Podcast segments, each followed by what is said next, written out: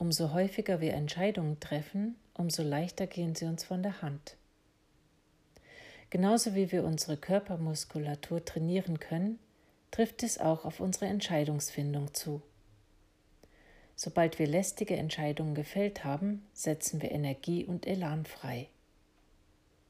Selbst wenn wir einmal eine Fehlentscheidung getroffen haben, sollten wir aus unseren Fehlern lernen und uns bewusst werden, dass sie dazu gedient haben, künftig bessere Entscheidungen zu treffen. Heute treffe ich ein oder zwei Entscheidungen, die ich schon lange aufgeschoben habe. Ich konzentriere mich dabei nicht mehr auf etwaige erlebte Misserfolge, sondern beschließe diese als heilsame Lektion anzunehmen, die mir künftig viel Verdruss ersparen.